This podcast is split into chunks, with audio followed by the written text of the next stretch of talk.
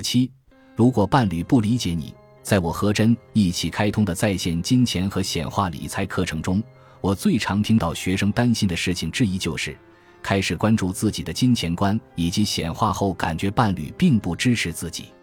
嬉皮士和迷信两个词经常出现。说实话，对此我表示理解。我完全能理解为什么外人会这样看待我们，尤其是在讨论一些无形的东西时，比如思维模式或宇宙。我认为我们在朋友那里受到的阻力，到了伴侣这儿就会更大。这感觉就好像伴侣间要么一起合作，要么就争夺权力。通常情况下，那些表示反对的伴侣都是出于担心，害怕自己的另一半正被骗。或对注定无望的东西抱有幻想，但是我认为这个过程也能向我们展示自己的伴侣对金钱真实的感受，或许还能反映他们的金钱规划。有时候揭示出的东西可能是悲伤的、令人忧愁的，甚至是痛苦的。有些人的确经历过一些不公。我们前面研究了固化的思维，如果这些固化的思维不解决，他们真的会影响我们的日常生活。就像我之前说的，对很多人来说，金钱都是个极富感情色彩的东西。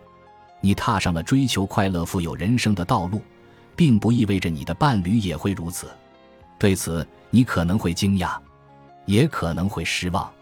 你从没想过自己的伴侣会不理解自己，对吗？毕竟，如果你的伴侣爱你、关心你，为什么他们会不接受你的改变呢？更何况你富有了。会直接影响你们两人的生活质量，所以他们为什么不理解、不支持呢？原因很复杂。和你的朋友一样，你的改变也会让伴侣产生不好的感觉。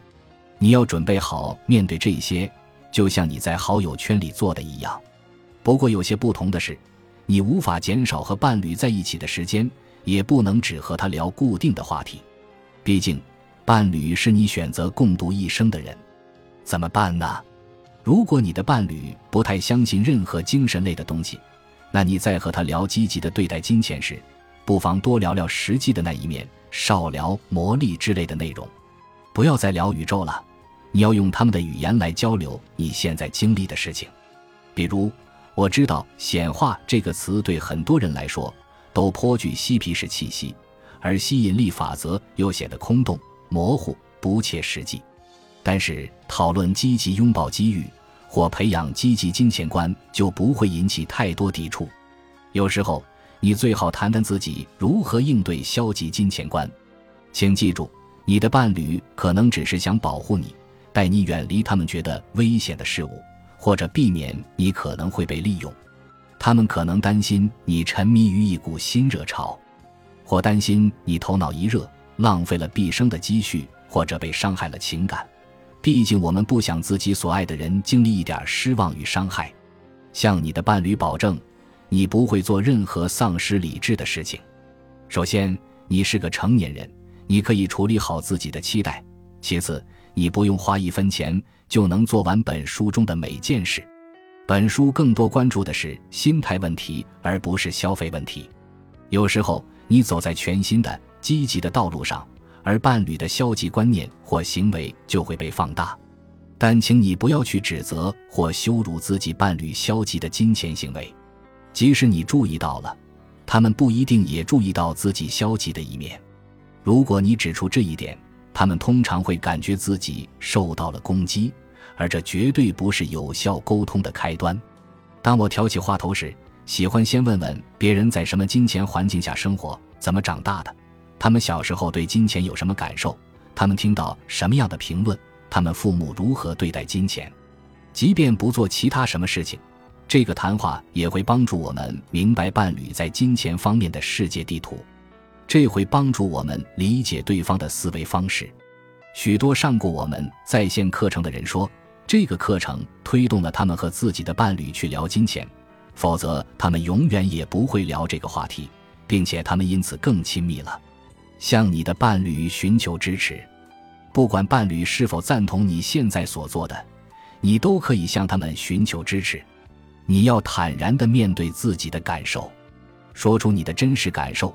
或许你已经厌倦了入不敷出，你想为你们两人创造更美好的生活，又或许你很想实现财务自由，这样你就不用依赖他了，也可以减轻他的财务负担。无论你感受到了什么，分享出来，向他寻求支持，帮助你前进，让你生活中的变化为自己发生。我们经常会对自己正在尝试的事物感到兴奋，但是就像你和你的朋友一样，最开始的阶段可能充满了挑战。你会感觉自己很脆弱，人们会分享自己的观点，哪怕他们不是有意的，这也会产生很大的影响力。所以，如果你开始体验到了积极的金钱观，让它去发生。大多数时候，如果伴侣看到了你转变金钱观后发生的巨大变化，对有些人来说简直是翻天覆地的变化，他也会选择加入。如果你的伴侣也参与进来了，你将体验到最大的乐趣。收获最大的成效，因为你们一起把梦想付诸实践。一对情侣向对方敞开心扉，谈论真实的金钱感受，并一起规划未来，这真是令人兴奋的事情。不过，并不是每对情侣都可以做到。有时候，让你的伴侣参与进来，就要花不少时间。耐心点吧。例如，我丈夫总是支持我去做任何我想做的事，并尊重我的思考方式。但是刚开始的时候，他也不太相信显化这套理论。